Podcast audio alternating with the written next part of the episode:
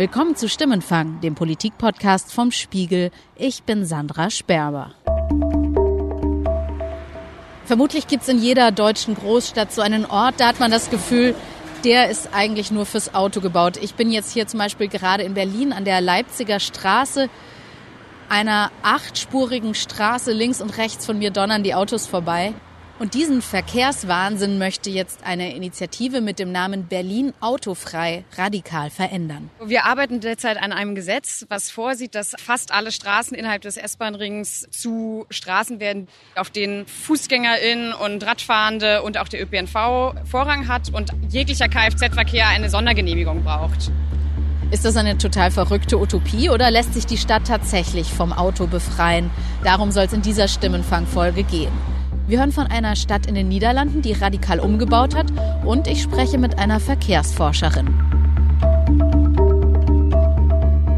Ersticken sollen diese Idioten an ihren Ideen. Das war eine der Twitter-Reaktionen, als am Wochenende zum ersten Mal eine Zeitung über die Initiative Berlin Autofrei berichtet hat. Andere haben begeistert kommentiert, Zeit wird's oder es wäre so wunderschön. Es ist ein kleiner Vorgeschmack auf die hitzige Diskussion, die hierzulande regelmäßig losbricht, wenn deutschen Autofahrern Einschränkungen drohen. Für diese Stimmenfangfolge habe ich zwei der Aktivisten getroffen, die dennoch die Verkehrswende wagen wollen. Nina Noblet und Ludwig Lindner sind, genau wie ich, mit dem Fahrrad zum Interview gekommen. Sie ist 28 und Stadtplanerin. Er ist Politikwissenschaftler, 31 Jahre alt. Gemeinsam mit rund 20 Mitstreitern wollen sie Berlin zum verkehrsberuhigten Vorbild für deutsche Großstädte machen. Wir sind Berlin autofrei. Wir planen einen Volksentscheid. Da wollen wir innerhalb des S-Bahn-Rings den Autoverkehr drastisch reduzieren. Also unser Ziel ist es, dass Berlin oder Berlins Innenstadt sicherer und gesünder wird, dass sie nicht nur lebenswerter wird, sondern auch, dass Berlin somit einen wirklichen Beitrag zum Klimaschutz leisten kann. Dafür will die Initiative den Verkehr in der Hauptstadt innerhalb des sogenannten S-Bahn-Rings massiv einschränken. Gemeint ist ein Innenstadtgebiet von knapp 90 Quadratkilometern. Das entspricht in etwa dem gesamten Stadtgebiet von Bitterfeld-Wolfen, Würzburg oder Fechter. Was wir verhindern wollen, sind unnütze Fahrten. Also Leute, die alleine in einem anderthalb Tonnen schweren Gefährt irgendwo hinfahren, obwohl sie das auch mit der U-Bahn äh, tun könnten. Und das ist die Mehrzahl der Autos. Die Initiative heißt Autofrei Berlin. Wollen Sie wirklich die Straßen wie hier, wir stehen jetzt hier an einer achtspurigen Straße, die dann von Autos befreien? Also das Autofrei ist vor allem eine Vision. Also natürlich wird es nicht komplett autofrei. Es ist eine autoreduzierte Stadt, die wir uns dabei vorstellen. Aber die Idee ist einfach, dass wir uns vom Auto befreien und dass es wieder zu einer menschengerechten Stadt quasi wird und anstelle zu einer autogerechten. Wie wollen Sie das schaffen? Im Moment ist es so, dass alle Straßen grundsätzlich für alle gewidmet sind, die da irgendwie fahren wollen. Und was wir machen wollen, ist dieses Prinzip umkehren. Wir wollen sagen, grundsätzlich sind alle Straßen innerhalb des S-Bahn-Rings, außer Bundesstraßen, nur noch für den Umweltverbund gewidmet. Das heißt, für öffentlichen Personennahverkehr, Fahrrad und Fuß. Und alle anderen, die da unterwegs sein wollen, brauchen nach unserem Gesetz, was wir per Volksentscheid machen wollen, eine Genehmigung. Und für alle, die sozusagen im öffentlichen Interesse unterwegs sind oder den Wirtschaftsverkehr, wird diese Genehmigung von alleine erteilt durch unser Gesetz. Aber für alle, die da nicht runterfallen, die brauchen künftig eine. Wer ist im öffentlichen Interesse? Im öffentlichen Interesse sind zum Beispiel Polizei, Feuerwehr, logisch. Aber aus unserer Sicht eben auch der Lieferverkehr. Taxen gehören aus unserer Sicht auch dazu. Man kann zusammengefasst sagen, alle, die auf ihr Auto zwingend angewiesen sind, werden auch weiterhin fahren können. Das ist aber doch eigentlich ziemlich bequem, im Auto zur Arbeit fahren zum Beispiel. Also ist ja auch eine Fahrt, die nötig ist, würde ich jetzt mal als Autofahrerin sagen. Warum wollen Sie das den Leuten verbieten? Wir wollen es nicht verbieten, sondern wir wollen ja ein Angebot machen. Also ein Volksentscheid wird ja auch mit Mehrheit beschlossen. Das heißt, wir verbieten schon mal gar nichts, sondern wir machen ein Angebot, was wir zur Abstimmung stellen wollen. Ähm, die Berlinerinnen und Berliner stehen im Jahr ja durchschnittlich eine Woche im Stau. Das muss man sich mal vorstellen, wie viel Lebenszeit die Menschen äh, da verlieren. Und wir wollen denen ein Stück weit auch diese Lebenszeit eigentlich zurückgeben. Wir stehen hier an der Leipziger Straße. Das ist eine achtspurige Straße, wo hier nochmal eine Kreuzung mit auch mindestens, glaube ich, vier Autospuren äh, drauf mündet. Da fahren Busse, aber die aller, aller, allermeisten Leute, die sich hier bewegen, sitzen in Autos. Wo sollen die ganzen Leute hin? Wie sollen die zur Arbeit kommen, die jetzt hier um uns rum auf der Straße fahren? In unserer Vorstellung können die meisten dieser Leute auch mit dem ÖPNV fahren und vor allem, wenn die Straßen leerer sind, sind Busse endlich wieder wirkliche ernstzunehmende Verkehrsmittel, die dann nicht die ganze Zeit im Stau stehen, sondern mit denen man schnell ans Ziel kommt. Vielleicht noch kurz äh, zu der Platzfrage. Also auf einer achtspurigen Straße wie hier auf der Leipziger Straße sind zwar sehr, sehr viele Autos, aber gar nicht so viele Menschen. In 100 Autos sitzen ja nur ein bisschen mehr als 100 Menschen. Die würden auch in zwei Busse passen. Das heißt also, platztechnisch ist es super ineffizient, was äh, wir hier seit Jahrzehnten veranstalten und vergrößern. Und da wollen wir auch irgendwie raus. Und diesen Platz zurückgewinnen für die Menschen. Sie sind Stadtplanerin. Verraten Sie mir, wie hier diese Leipziger Straße aussehen könnte, wenn hier nicht die ganzen Autos wären, wenn das hier keine achtspurige Straße mit einer Riesenkreuzung und einem Mini-Verkehrsinselchen in der Mitte wäre. Ja, das ist wirklich herrlich, weil man dann einfach anfangen kann zu träumen. Also wir haben hier so viel Platz. Da könnte eine Spur, klar, für den Radverkehr, für den Bus da sein.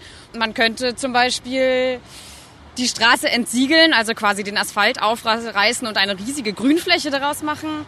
Das, das sieht man jetzt noch gar nicht so sehr, weil wir irgendwie die Straße immer so sehr ans Auto binden. Aber wenn wir von dieser Selbstverständlichkeit wegkommen, dann kann sich da in den nächsten Jahren total viel entwickeln an Ideen. Und hier in Berlin wissen genau, wie wenig Platz wir haben. Dann zehn Quadratmeter zu haben, mit denen man irgendwas anderes machen kann, als ein Auto dort drauf zu stehen, stehen zu haben, ist, hat, glaube ich, sehr viel Potenzial. Uns geht es ja auch nicht darum, so die Stadt bis zum letzten Auto zu befreien, sondern uns geht es vor allem darum, die aus unserer Sicht sinnlosen Fahrten zu vermeiden. Und eine Stadt, die 60 Prozent, 70 Prozent, 80 Prozent vielleicht in der finalen Stufe weniger Autos hat, wo sozusagen alle wichtigen Verkehre weiter stattfinden, aber die unwichtigen eben nicht. Das ist für uns so eine starke Vision. Und alle, die sozusagen einen Grund nachweisen können, weshalb sie auf das Auto angewiesen sind, die werden auch mit unserem Gesetz weiterfahren können. Ich persönlich habe ein Auto. Im Alltag benutze ich es fast nicht, außer zum Einkaufen, aber halt am Wochenende, um rauszufahren. Wollen Sie mir jetzt mein Auto wegnehmen?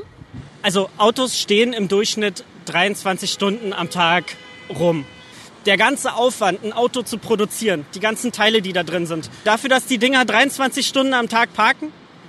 Wir könnten mit 90 Prozent weniger Autos die gleiche Verkehrsmenge abwickeln, wenn nicht jeder und jede sagen würde, ich brauche mein eigenes, sondern ich teile mir das. Und wir hoffen, dass einfach mehr Leute, dazu wollen wir die Menschen nicht zwingen, sondern wir hoffen, dass die Leute das auch selber dann merken, wenn so schrittweise der Wandel einsetzt, dass es sinnvoll ist, sich für diese Anlässe dann eben ein Auto zu teilen. Also das geht dann schon noch Mietautos oder Carsharing-Modelle. Ja. Dennoch ist so eine autofreie Zukunft noch ziemlich schwer vorstellbar zurzeit, gerade wenn man an so einem Ort steht, wo Autos ganz selbstverständlich den meisten Raum einnehmen. Den Aktivisten, von denen wir später noch mehr hören, hat dabei nun ausgerechnet die Corona-Krise ein Stück weit in die Hände gespielt. Weltweit gab es nämlich plötzlich Verkehrsexperimente, die man normalerweise für ziemlich gewagt halten würde. Wien hat zum Beispiel Wohnstraßen zu Begegnungszonen umgewidmet, Paris hat die Fahrradwege ausgebaut und sogar New York hat Nebenstraßen für Autos gesperrt. New York City's Transportation Commissioner unveiled one of two new protected bike lanes. A ribbon cutting ceremony was held on the corner of 6th Avenue and 55th Street. The two new bike lanes in Manhattan will add more than three miles to the nation's largest protected bike lane network. Das alles ging, weil in der Corona-Zeit weniger Menschen ins Büro pendeln müssen und gleichzeitig wollten viele Städte mehr Alternativen zu verstopften Bussen und Bahnen anbieten. Dennoch stoßen solche Experimente regelmäßig auf Widerstand.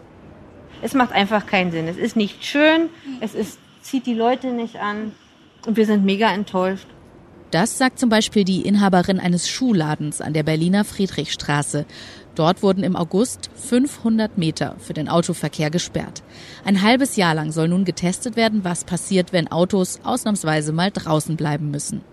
Mein Kollege Sebastian Spallig hat sich im September kurz nach Beginn des Experiments dort umgehört und die Schuhhändlerin getroffen, die wir gerade schon gehört haben und die hier ihren Namen lieber nicht nennen möchte. Sie ärgert sich über diesen halben Kilometer Friedrichstraße ohne Autos. Fakt ist eins, wir haben eine absolute Anti-Auto-Regierung. Das ist eine Tatsache. Sie haben ja hier ein Geschäft. Wie läuft seitdem keine Autos mehr durchfahren dürfen? Die Geschäfte haben auf jeden Fall nichts davon. Wir haben uns das wirklich anders vorgestellt. Und es gibt sogar einige, die äh, sagen, dadurch, dass sie oben auf der Friedrichstraße nicht mehr parken können und auch nicht mehr so ranfahren können an diese ganzen Gebiete hier, kommen sie einfach nicht mehr. Ja, und die Fahrradfahrer, die da oben langfahren und die Leute mit den E-Scootern, die sind sowieso irgendwie nicht unsere Kunden. Es gibt aber auch ganz andere Stimmen. Mein Kollege Sebastian hat zum Beispiel auch die Chefin einer Coffeeshop-Kette getroffen. Cappuccino. Klein oder? Vorher war es hier wirklich tot. Also ähm, Spaziergängerinnen oder, oder Touristen haben wir hier gar nicht gehabt eigentlich. Aber die sind jetzt, die flanieren jetzt hier durch. Ich weiß nicht, ob es jetzt am Anfang ist natürlich, nur weil es spannend und neu ist irgendwie. Es sind doch echt viele Berlinerinnen und Berliner da. Stefanie Hoffmann ist Geschäftsführerin von Einstein Café. Ihr Laden auf der Friedrichstraße hat dank des Autofrei-Experiments nun deutlich mehr Sitzplätze im Freien, ohne Autolärm und Abgase. Wir hatten hier wirklich immer viele, ähm, viele Lieferzonen und viele Lieferanten, die hier immer standen. Ja, da sitzen wir jetzt ganz gemütlich und da ist nichts mehr. Tische, Stühle, Pflanzen, keine Autos mehr.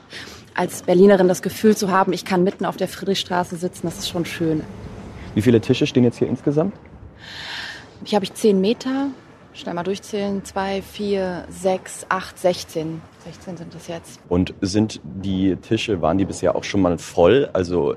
Ist es so gut besucht? Ja, ja, wir sind also wir sind voll teilweise.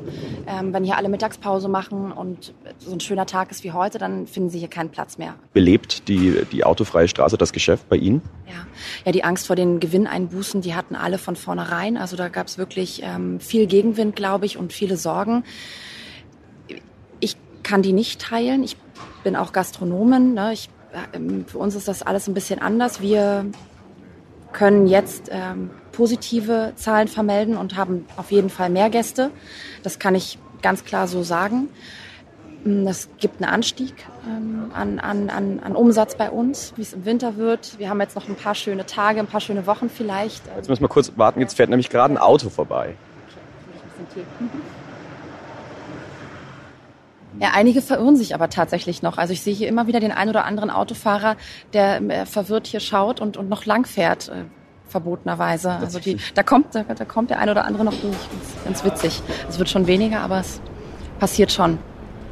Diese Umstellung, dass Autos nicht mehr selbstverständlich überall hinfahren dürfen, hat die niederländische Stadt Groningen schon lange hinter sich. Seit 1977 dürfen Autos nicht mehr quer durchs Zentrum der knapp 200.000 Einwohnerstadt fahren. Eine Verkehrswende, auf die das Stadtmarketing auch mehr als 40 Jahre später immer noch stolz hinweist. Die beste Innenstadt, die schönste Studentenstadt und die fahrradfreundlichste Stadt. All das ist Groningen. Kein Autodurchgangsverkehr in der Innenstadt. Mein Kollege Sebastian Spalek hat in den Niederlanden angerufen, um von einem Groninger Stadtrat zu hören, wie das geht.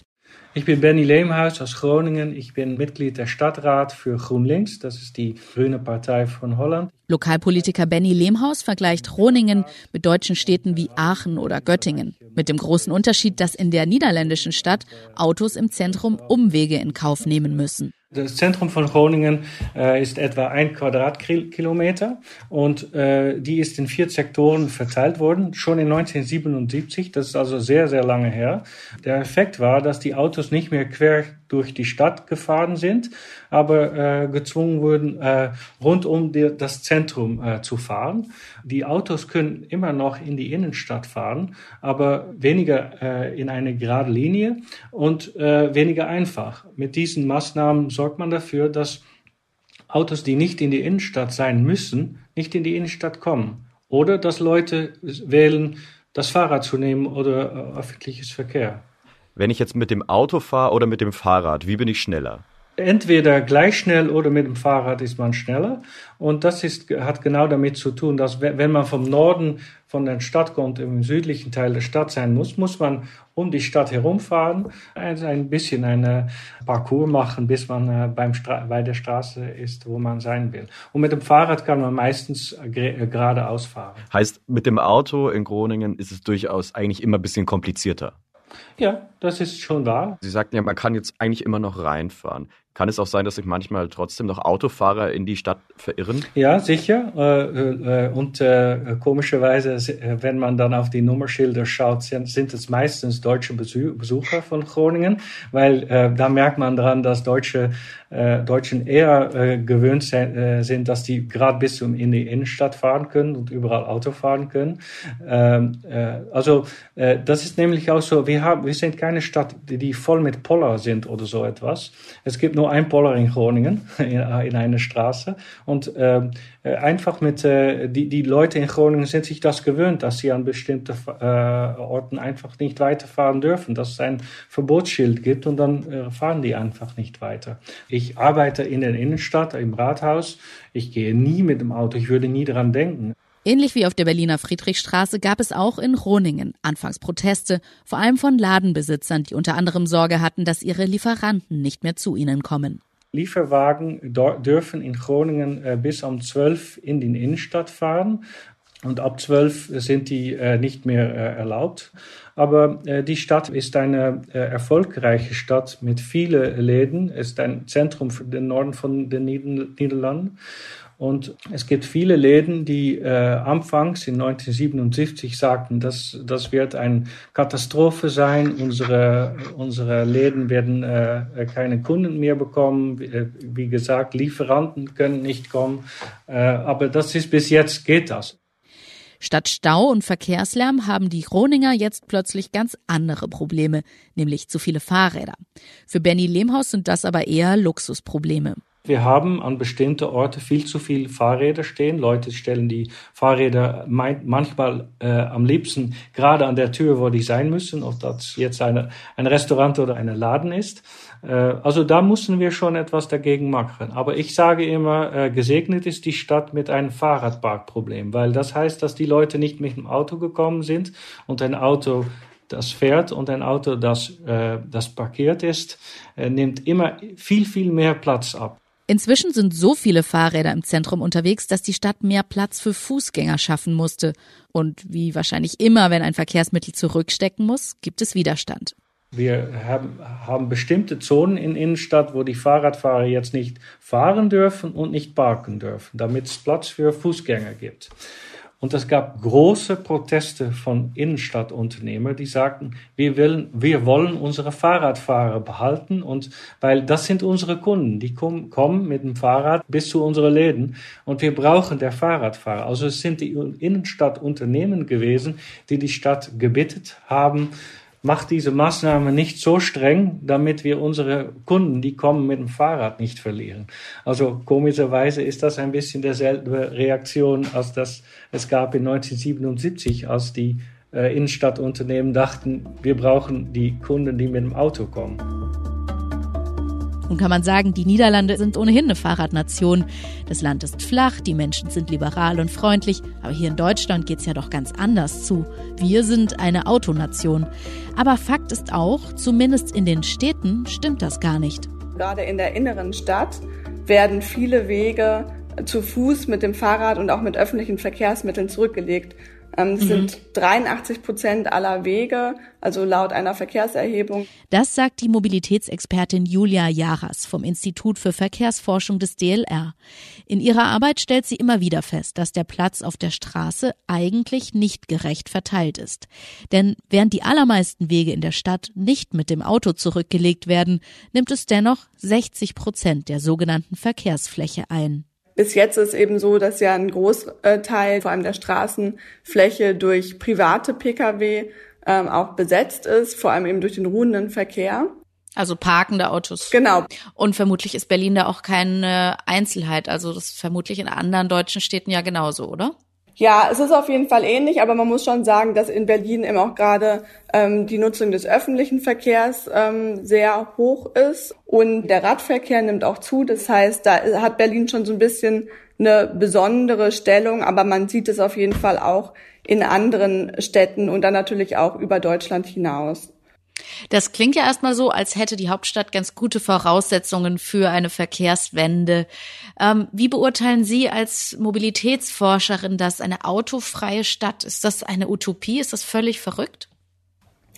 Also ich würde nicht sagen, dass es äh, völlig verrückt ist. Also ich sehe schon, dass so eine weitgehend autofreie Stadt definitiv möglich ist. Und das sehen wir eben auch an anderen Beispielen. Also wenn man auch mal eben ähm, aus Deutschland rausschaut, da gibt's auch eine ganze Reihe von Städten, die auch schon seit längerer Zeit in Teilen zumindest autofrei oder autoreduziert sind. Was sind denn die Erkenntnisse aus diesen Modellstädten? Was hat man da bislang gelernt? Äh, also oft ist es so, dass am Anfang es da auch Widerstand gibt wenn eben die, solche Zonen auch eingerichtet werden. Und dann ist es aber eben häufig so, dass auch nach einer gewissen Phase der Gewöhnung viele Menschen dafür sind, weil eben einfach viele Menschen auch merken, dass es natürlich deutlich ruhiger ist, dass es eben auch sicherer ist auf den Straßen und dass natürlich dann auch die Personen, die wirklich da durchfahren müssen, eben jetzt auch zum Beispiel für den Lieferverkehr, die kommen natürlich auch viel schneller durch, weil es dann mhm. weniger Stau gibt und eben ja weniger andere ähm, Autos, die die Straßen da einnehmen. Das heißt, das kostet so ein bisschen erstmal Überzeugung, bevor die Menschen sich das überhaupt vorstellen können. Mich hat bei der Recherche noch eine Zahl ziemlich schockiert, und zwar die Zahl der Verkehrstoten. Es waren zum Beispiel in Berlin 2019 40 Menschen, die im Stadtverkehr gestorben sind, und davon waren 60 Prozent Fußgängerinnen und Fußgänger und 15 Prozent Fahrradfahrer. Also zum größten Teil trifft es die schwächsten Verkehrsteilnehmer da. Warum hat das nicht schon längst so einer grundlegenden Veränderung des Stadtverkehrs geführt? Ja, also da läuft auf jeden Fall einiges schief. Ähm, ich denke auch, dass wir das als Gesellschaft äh, so hinnehmen. Also auch auf Deutschland gerechnet ist es so, dass jeden Tag ungefähr acht Personen in Verkehrsunfällen ums Leben kommen und mhm. tausend Unfälle mit Personenschaden entstehen. Und das sind eben Zahlen, die man auch hinnimmt, im Prinzip auch durch Infrastrukturen. Also Oft ist es ja so, ähm, speziell auch jetzt in Berlin, ähm, sind auch viele Unfälle durch LKWs, die eben dann rechts abbiegen. Heißt im Prinzip, dass wirklich die Infrastruktur anders gebaut werden müsste, dass eben es zu solchen Zusammenkommen an diesen Kreuzungen da gar nicht gelangen kann. Also wirklich so ein Umdenken in der Infrastruktur und eben auch die Frage, ähm, müssen jetzt diese großen Lkw durch die Stadt fahren? Mhm. Also das kostet jeden Tag Menschenleben, diese Verkehrspolitik. Warum ist es dennoch so schwer, das zu ändern? Warum traut sich die Politik da nicht ran? Ich denke, dass ähm, viele ähm, Personen eben auch mit eigenem Auto das Gefühl haben, es wird ihnen etwas weggenommen, wenn man eben auch Infrastrukturen verändert, ähm, auch öffentlichen Raum anders verteilt. Es ist halt so, dass der öffentliche Raum, wo eben Autos geparkt werden oder generell eben auch ähm, Straßeninfrastrukturen, dass aktuell zum größten Teil die Städte dafür zahlen und eben nicht die Autonutzer. Also es gibt ja auch viele Gegenden, wo es keine Parkraumbewirtschaftung gibt und selbst da, wo es Parkraumbewirtschaftung gibt, deckt das oft auch nicht die realen Kosten. Mhm. Wie kann man es schaffen, den Leuten die Angst vor der Veränderung zu nehmen?